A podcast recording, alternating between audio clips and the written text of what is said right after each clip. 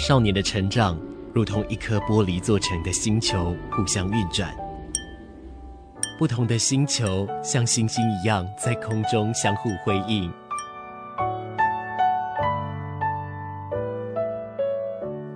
但玻璃发生碰撞时，只能碎裂吗？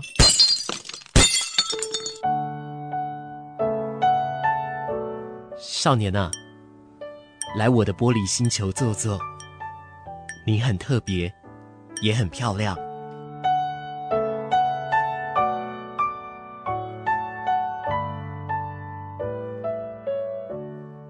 こんばんは，欢迎你继续来收听《玻璃星球》，我是马士。 今天的玻璃星球，我们又访宾来到星球当中哦，邀请到的是新锐艺术家郭炳恩。那么今天其实是七月三十一号嘛，那么炳恩呢，他在七月二十九号礼拜四的时候，也就是两天前，他的这个展览《洛拉，请自私的在我眼里》这个展览，他在礼拜四在博二的 C 八之八样艺廊正式的开展了，展期呢会一直到八月初哦，那。啊，欢迎大家可以在离峰时段呢、啊，注意防疫的一个规则下前往来观看。等一下呢，我们会邀请他来到星球来坐坐，跟我们来聊聊，来看看他的一个创作历程。而我们前往星球的班车即将起飞了，提醒您，为了您的安全起见，请您坐在座位上，并且系好您的安全带。我们一首歌曲过后即将起航，我们听到的歌曲来自于郭静，离开。聆听着温暖的声音让我有整天好心情。分享生活点点滴滴，随时陪伴着你，你最好的马吉。九十点三陪伴你，陪伴你放松舒服的频率。九十点三你的马吉，每天空中与你相遇。就是电三在乎你。持续锁定玻璃星球的节目，我是马是。在今天的节目当中，邀请到了新锐艺术家这位视觉艺术家，他是郭炳恩。炳恩，晚安。哎，晚安。OK，秉恩，接下来在这个七月二十九号哦，那其实这样可以这样说啊，其实已经开始了啦。在这个博二，哎，这个样一郎这边有你现在的这个罗拉，请自色在我眼里的一个展览哦。关于他的一个展览的一个展期呀、啊，那展览的主题呀、啊，哎，或者说它时间等等的，哎，能帮我们先做个简单的介绍呢？还有就是说，如果我们到现场去的话，我们可不可以看到你的庐山真面目呢？哎，庐山真面目当然是可以的，因为毕竟我是刚出来的艺术家，然后就希望跟大家多产生一些互动啊之类的。那开幕的时间，嗯，因为疫情的关系，所以这次没有那种开幕茶会啊什么的。那展期就是从二十九号到八月十八号。嗯嗯，那这个部分它是需要做线上预约的吗？哎。是不用，可是它会有一个规定，就是最多七个人在空间内这样子，人数超过的话，可能就先去逛一逛啊，走一走之类的。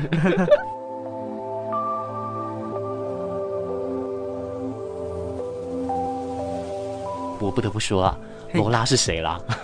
欸，他这个主题呢，不是我一开始就下，然后才去创作的，而是有一天偶然就是。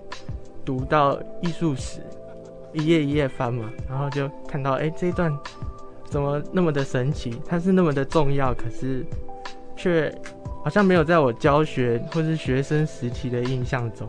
对啊，那他的故事呢，就是在讲肖像画的起源。他说，古古代就是古时候的艺术是没有说肖像画要画谁，就是。不是说你大鼻子就给你画一个大鼻子，大眼睛就画一个大眼睛，而是画一个俊男美女，然后在下方注明你的名字，那个就是你的画像。之前的画像是这样，那是有一个古代的作家，因为他想要留下这个美丽女生的样子，所以才才突破那个想法，说，诶，那画家可不可以帮我刻画下来，记录下来这个人的样貌？画出了第一张是。用肉眼，然后去真实记录的一个肖像画，这样子，那我就觉得它是很神秘，或是很有戏剧色彩。那是我可以在其中去想象啊，去思索一些作品的长相，因为它这段文字其实没有掺杂的任何的图片。那罗拉那张画也早就已经腐朽掉。呃，那其实补充一下，根据秉恩他给我的资料来说，为什么我们在看到以前的艺术比较多，会是属于像是建筑，像是这个石雕啊、铜像啊等等之类的画作，怎么反而比较少呢？那其实原因是因为保留到了现代，残存下来的只剩这一些，不管是铜像啊、石像啊这一些比较实体、比较不容易。被环境所腐蚀的一些物件哦，那像是这个画作，当时因为染布料或者是媒材的关系，其实有蛮多都在大自然的这个胎换当中，慢慢的一个不见了哦。不过呢，在早期来说是有非常非常多的这个绘画作品的，所以这也是为什么罗拉这一幅肖像画目前是不可考的，我们只能从一些文学经典或或者是说，从一些史料来去稍微推测出它的一个样子啦。那讲到这里，我想要再反问秉恩哦，那就是说，其实我们要来看懂这个展览的话，其实要要先来了解罗拉这个人哦。那当时你在看到这个主题的时候，你是怎么样来碰到他的？你是怎么样来去锁定这样子的一种创作的方向呢？大学的时候就是。想要找一个主题，我可以画很久，我可以一直去描写。比如说，有一些画家可能画植物啊，或者什么，就是他的一个主题嘛。那我也希望找到一个属于我自己的主题。那我就挑了一个哦，女生这样子简单的主题发展，因为人嘛，可以有不同的样貌、不同的穿着。那在不同的时间啊、空间之下，都可以做一个转换。那我觉得这应该是一个可以发展很久的一个题材。那加上以生理的角度来切入，就是我去描绘一个女生，好像是很自然、很本能的一种事情。所以我希望可以借由这个本能，可不可以让我画出一些不一样的东西？嗯。那关于这个题目怎么应用在这次的展览呢？就是我会在创作那段时间。我也不断的在精修我的艺术史，因为我很想知道我在创作的背后到底是什么含义，或是我在创作这个它在历史上的意义到底是什么。我在创作的期间，我也不断的去寻找，就有一天就翻书，就突然翻到这一段，原来这么重要的环节也是在描绘一个女性，跟我现在做的事情差不多。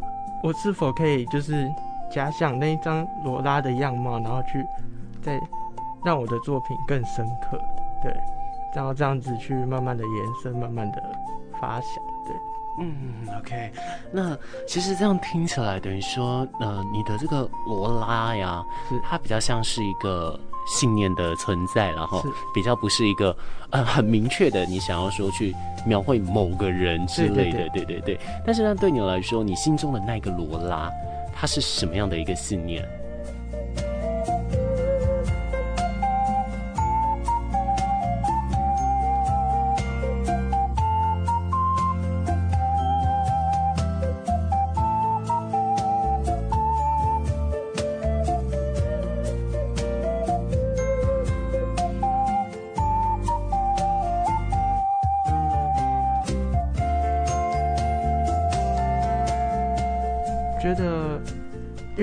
想要拥有一个东西，常常会去占有它，你就以为它全部都拥有，可是其实不是这样子。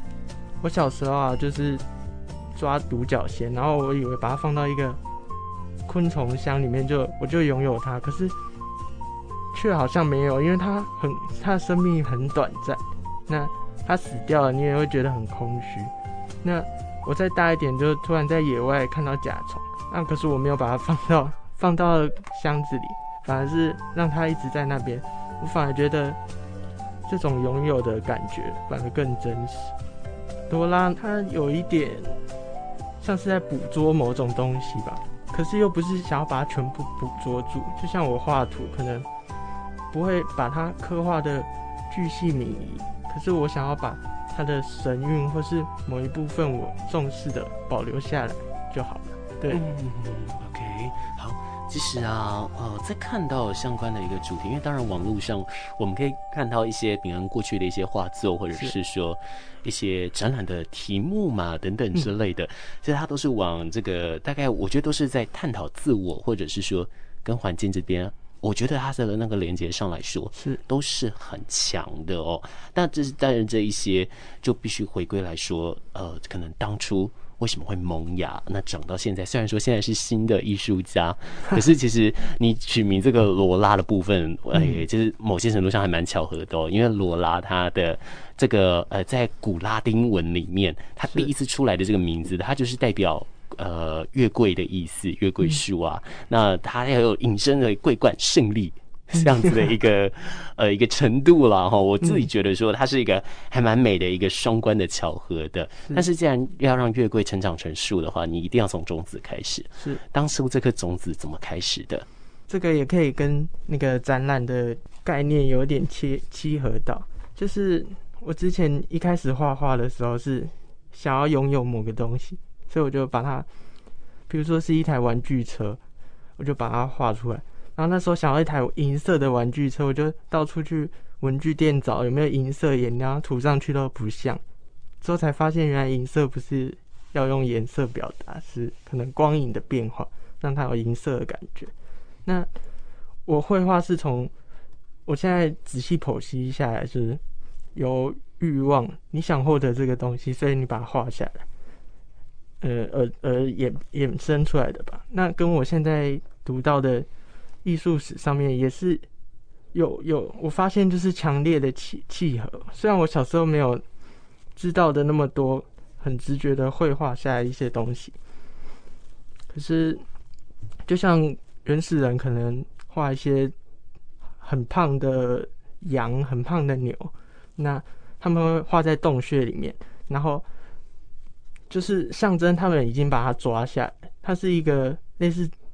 有神力的画作，就是我先把它画下来，刻在墙壁上，那我未来就可能会去拥有的一个概念。对，那我就觉得蛮神奇的。所以绘画就是这样子，有有欲望，然后下去练习。我想要它更好看，所以我去琢磨我自己的技术，让我画下来的东西跟我想要的东西更贴合，这样子。嗯嗯，那既然啊，这个秉恩是这个呃读艺术相关出身的，艺术史也持续都在进修当中。我们不免俗请教一下你的专业，帮我们上个课了，好不好？因为我们在讲到艺术类的东西，不管是音乐，不管是戏剧，还是很多的这个艺术形式，其实它很多除了说记录之外，更大的一个就是祭祀嘛，对不对？嗯，对。好，那其实我们这边戏剧啊、音乐啊，我们都可以理解。那对于绘画，关于美术类。呃，你要我说是祭祀吗？我目前可能我比较孤陋寡闻，我没有办法马上连接到，但是我会把它直觉跟记录联想在一起了。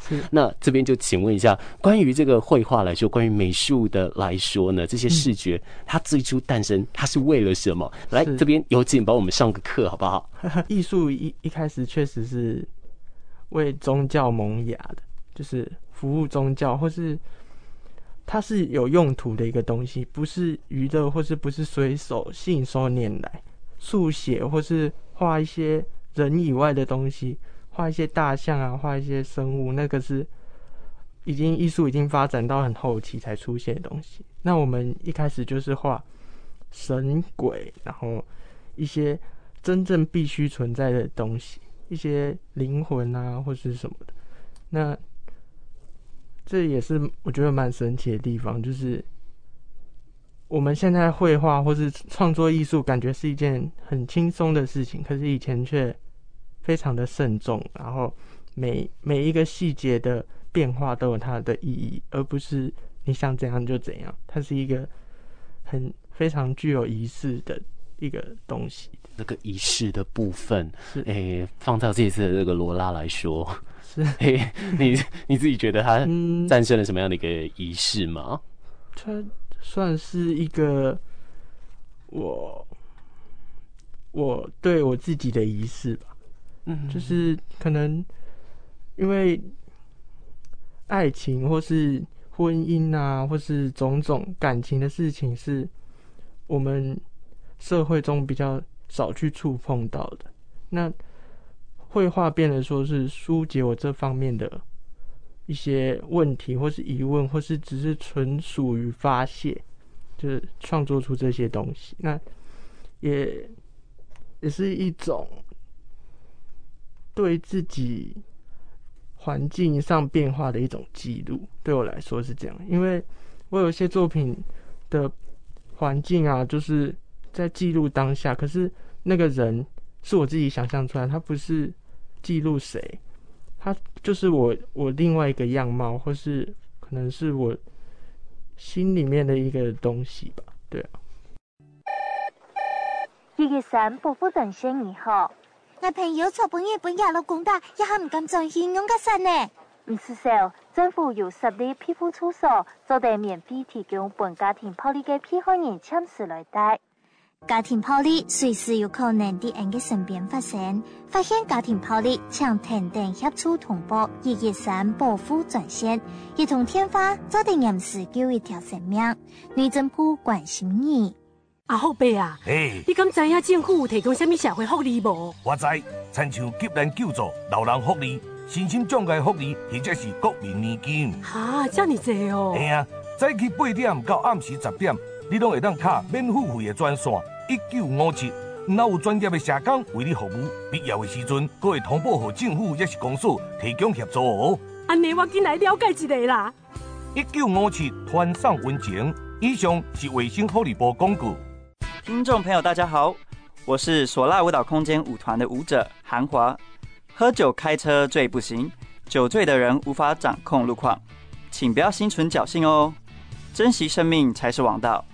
高雄广播电台陪您一路平安，FM 九四点三，AM 一零八九。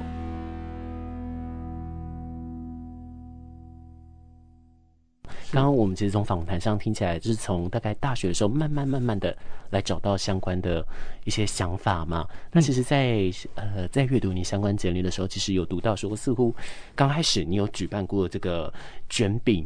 这样子的一个展览哦，跟你的朋友一起来合展，这个展似乎对你来说，它的影响来说也是非常盛大的。对，它当时影响了什么？你当时是做了什么事？我跟我一个很好的朋友，他有一天就说，我们的展览不应该只是局限于类似美术馆的那个白色空间，一个白盒子的空间。那我们应该做一些现在年轻人才能做的事情。我现在还年轻，所以我可以。对于体体制上有一些突破，那他就说，那我们就办在废墟里面看看好了。就因为以往展览可能都是在非常洁白无瑕美术馆，冷气凉凉的很干净这种地方举行，那我们就办在一个废墟里面会有什么样子的效果，我们也不知道。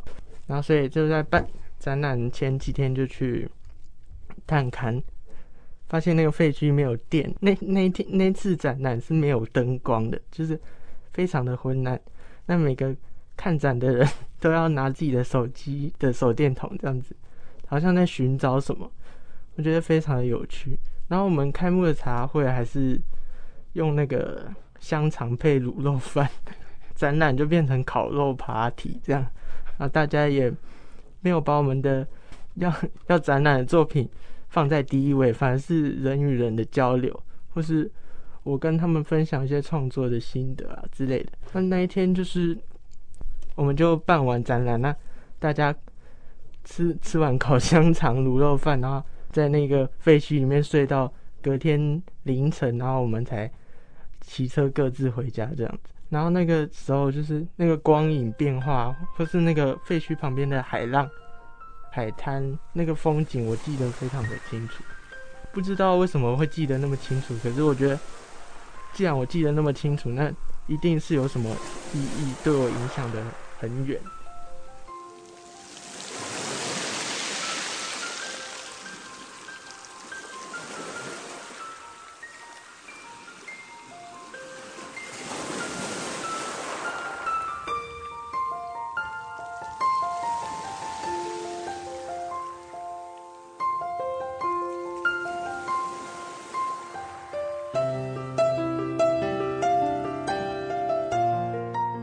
其实感觉整个听下来呀、啊，诶，饼干蛮容易会被一些我们比较呃无形的概念，或者是说生活中很细微的一些小小小的。启发给吸引住哦。其实像你在毕业作品的时候，你的这个蓝色的门，还有说之前在回游青年的时候，你做了跟季节相关的一些的联展哦。甚至说，其实这次也是一个很巧合啦。你在七月二十九号要办罗拉，请自此在我眼里，对不对？是。但是三年前的 七月二十九号，你就跟朋友在花莲办了实验当下，那展出了这个我时间与这座曾经灿烂的一个城市。哎，这只是当时遇。上了泥沙台风就是了。我们这次虽然也有台风，但是没有来往台湾来 了哈。哎，对对对，OK。那但是当然还是要请听众朋友们注意这个下雨的部分，雨具记得携带了。那其实会讲到过去这么多，其实我最主要是想要来问说，这一些不管是我们刚刚讲到的蓝色的门，嗯，不管是说啊、呃、这个诶与这座曾经灿烂的城市啊，或者它的相关的主题。上来说，当然它的核心上会保留的，是，但慢慢慢慢的一层一层蜕变到现在的这个罗拉，紧滋滋的在我眼里的时候，你觉得对于你自己来说最大的改变在哪？这些作品在你身上刻下了什么痕迹啊？嗯，一开始那个灿烂的城市那个那个作品，我觉得我那时候对于刚进大学然后接触得到的一些。知识或是观念，让我的作品有所改变。就是那时候一进去，大家开始探讨绘画的必要性啊，就是到底艺术还有没有要存在画这件事情。那我那时候就觉得，就开始动摇了，到底这个东西有没有必要？可能要做一些观念啊，或是当代艺术会比较跟得上时代，或是走的比较前面吧。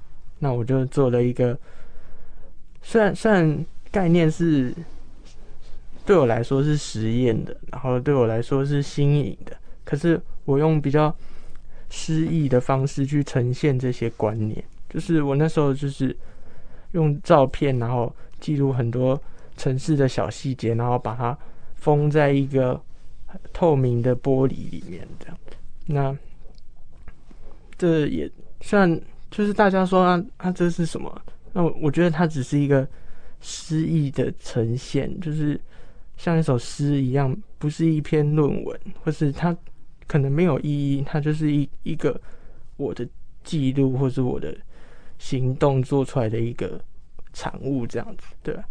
那在那时候，我对艺术就是我开始就是没有在画画，我开始做一些立体的东西，开始。拍照，然后开始记录生活周遭。那直到有一天，我觉得那些东西还是我还是喜欢画画。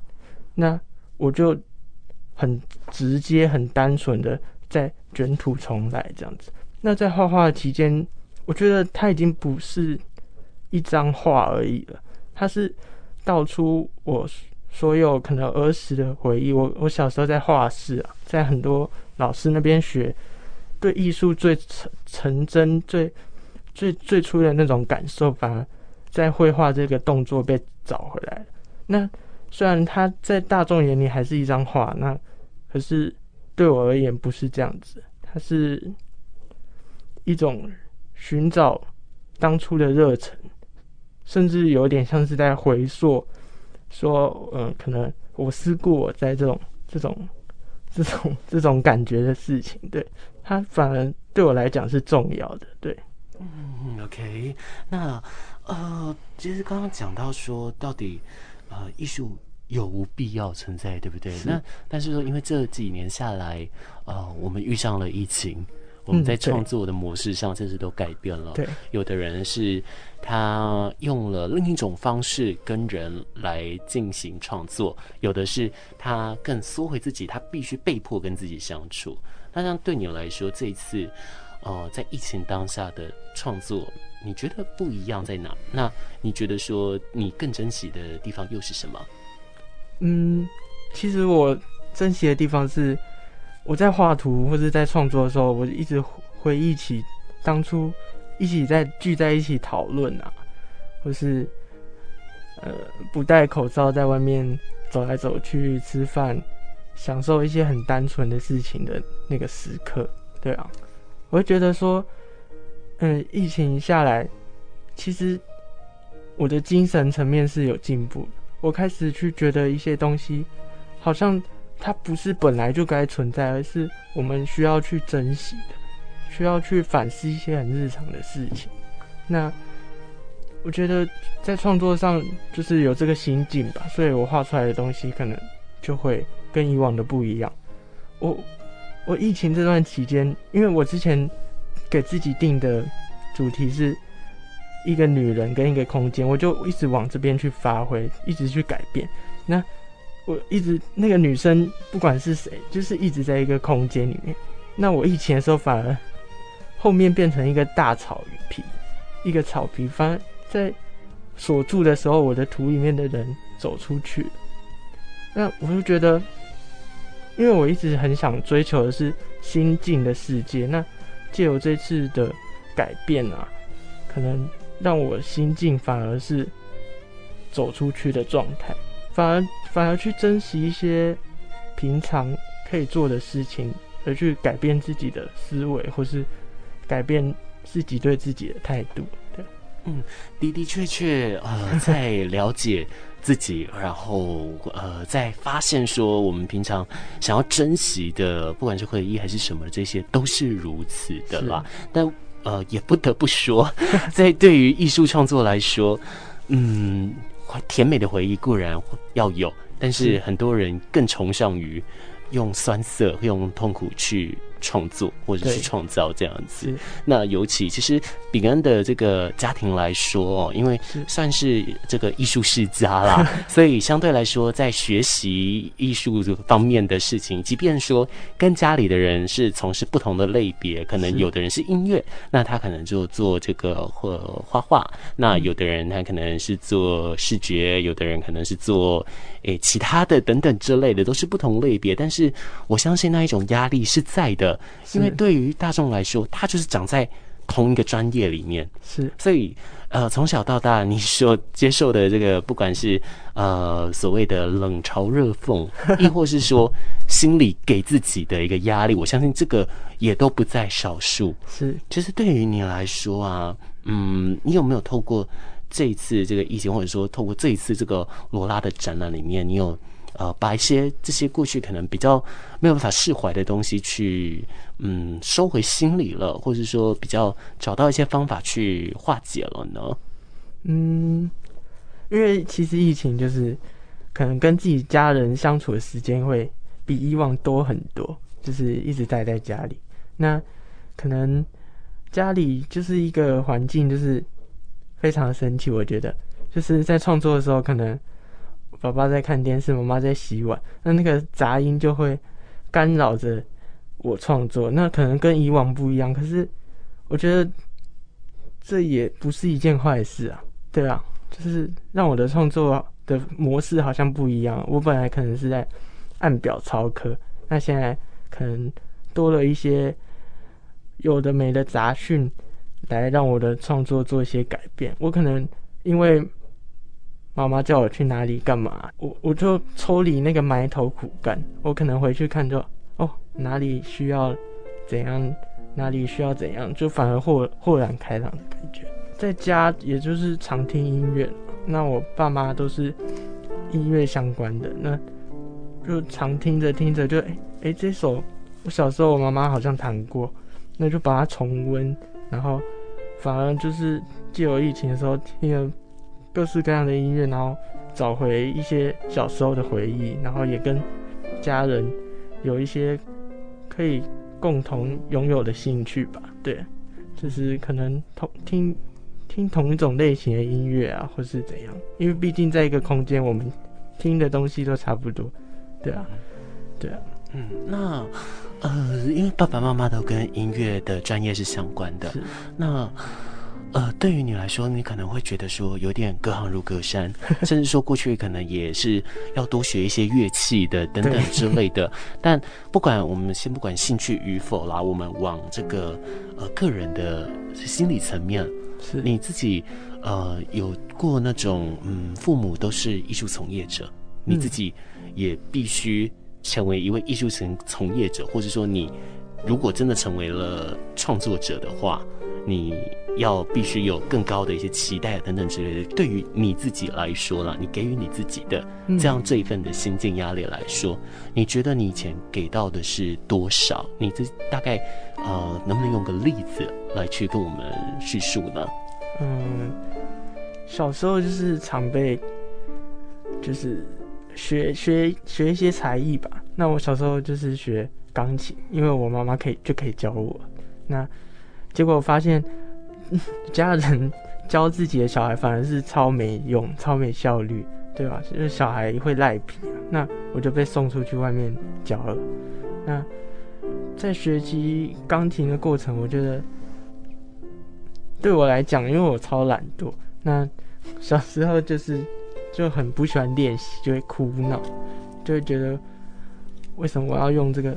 为什么我要学这一项才艺啊？对，又不是我想要的。那可是现在长大，就是回头来看，我那些经验也不是什么痛苦的回忆啊，对啊，就是反而是接触一个新媒材，或是 就是会因为我练琴，所以我会觉得去上画画课哦。超级快乐，就是得心应手。因为两个东西的性质差太多，一个就是必须一直去苦练它，然后之后才能如鱼得水。那另外一个，因为儿童美术就是你先如鱼得水，然后之后老师再帮你修正成可能大人觉得好看的样子，对啊。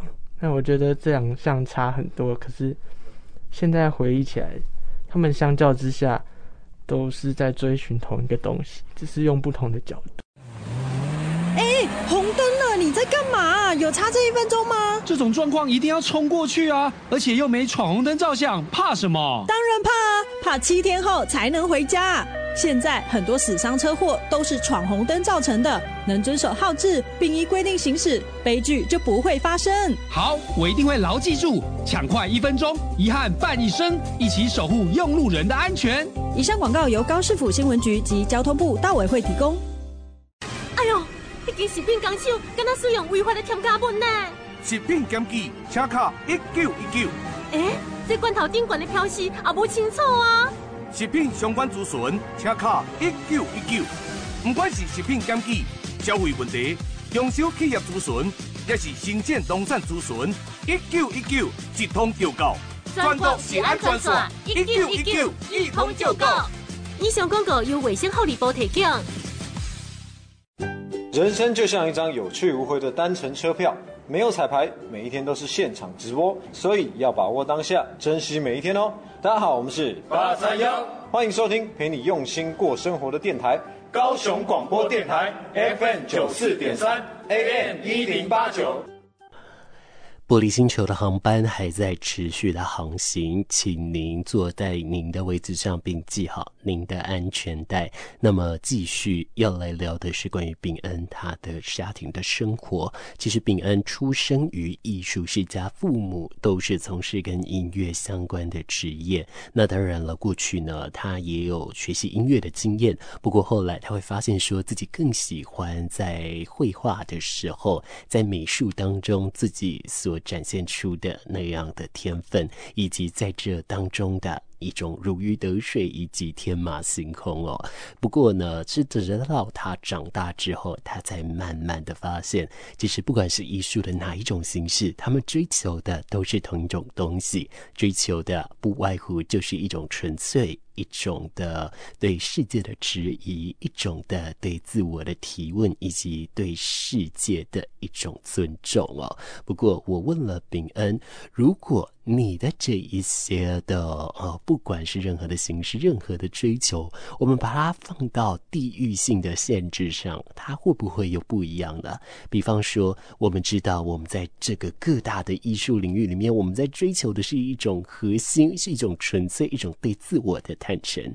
但是把它放到台北，把它放到台中，把它放到台东，甚至放到南投、台南、高雄、屏东，放到这些地方，会不会不一样呢？我觉得。别人跟我说有的，毕竟现在就是教学的方式啊，或是嗯，可能家长对学习任何才艺的态度，我觉得都有转变了。那我也在高雄看到很多做一些很特别的事的人，对啊，不管是文化上面的再造，这样子讲比较学术啊，他们可能是做一些好玩的事情，对，那都都慢慢的萌芽，啊，我觉得很不错。就像我国小的一个学长，那他自。把自己的家改装成一个可以展览的空间，可是又不那么正式，那就是他们同学聚会，然后或是对外展览的一个场所。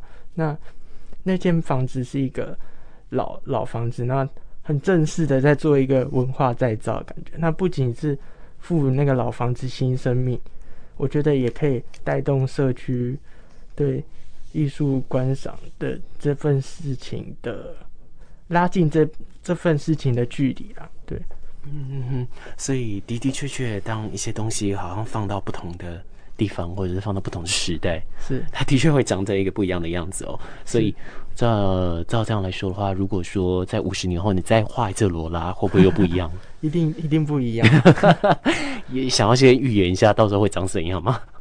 我我现在脑中的第一个反第一个反应就是。嗯，非常的粗浅啊，就是可能会有未来感，或是科技感 之类的。可是一定不是这样嘛？对。嗯。可是我我现在还能想到那边去吗？我觉得怎么猜可能都猜不准。他可能就是另外一个我在跟现在的我对话的一个过程。嗯，对。反正时候到了就是了。那再来，我们最后要来问问的就是说，其实。秉恩在大学的时候，你到花莲那边去读书，也碰了很多花莲在地的艺术，也熟悉了当地的一些特色。是。那现在你来到高雄展览，是哦。那你觉得说自己会希望在高雄带来什么样的一些感受呢？你自己对于高雄艺文，你觉得还有什么样的一些事情你想要补充，或是你希望自己可以来达成的一些目标啊？嗯，因为之前花莲距离高雄非常的远，那我的。亲朋好友可能都不知道我到底在干嘛，或是我做出来的展览，他们也没办法来看呢，只能借由网络啊去看一些嗯、开幕的大合照啊，种种的一些非常非常表面的东西来去了解我在做的事情。那其实我回来也是想让我家乡的朋友，或是我之前的同学啊，我的家人啊，能够。亲眼的看到我在做的事情，也不是说要让要证明什么，可是就是想要，就是想要让他们有一份真正的参与感吧。对啊，毕竟他们是对我来讲很重要的人。那不管他们觉得好或是坏，我就是还是想要跟他们分享。对。嗯，对，okay, 那当然就是希望接下来啊、呃，目前正在展览当中的这个罗拉，请自私的在我眼里，一直持续到八月十八号，一直持续到礼拜三哦，大家都可以在博尔的这个样月廊开放的时间来进去里面做参观，但是记得场内呢一次限定是七个人哦，所以还是诶、欸、要进去之前稍微观望一下。我们来看看说这一次饼恩呃在他的一个自私的眼里里面的罗拉。是什么样子哦？好，最后的话再麻烦秉恩，嘿，哎，您用你的话语帮我们很简洁、很简洁的做一次宣传好吗？好，嗯，看展览不一定就是只是画对人的那种交流而已，你可以去跟创作者，就是我，就是每天都在那边坐在那边等你来跟我交流。那我希望这也是展览。最大的意义吧，因为现在毕竟展览也可以用个数位展览，那为什么要办实体的展览呢？就是要增强它互动的机会。对，那我就是希望我可以让大家交流互动，你改变我，我改变你，这样子。对，嗯，希望到最后呢，我们都可以一起的目睹罗拉之余，我们也可以感受彼此的改变哦。但是。当然，横亘在其中的原则，它是永远不会变的。很谢谢你来到玻璃星球，谢谢你。谢谢。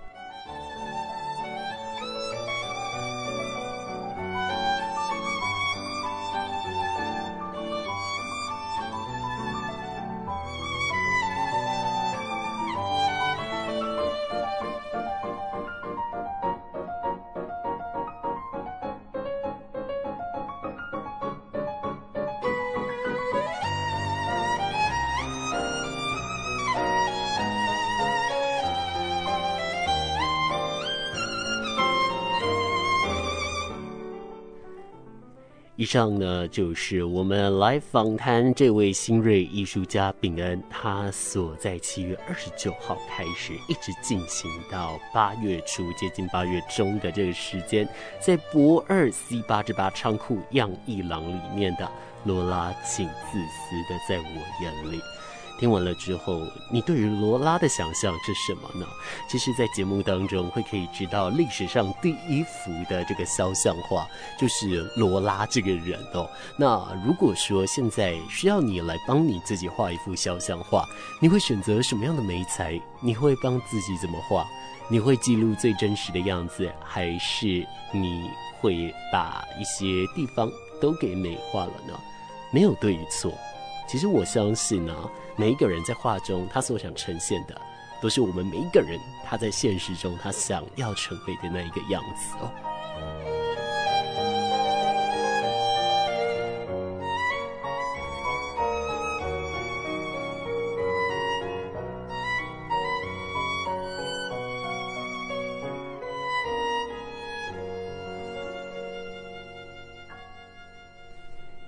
时间已经到了最后，我们的航班已经抵达目的地了。感谢你今天的搭乘，也感谢你今天的收听。提醒您，在我们的飞机降落之前，请你依旧持续的系好您的安全带。为了您的安全起见，请您继续的来收听高雄广播电台 FM 九四点三 AM 一零八九。在这一个歌曲当中跟你说再见，感谢您的搭乘，我们下次见。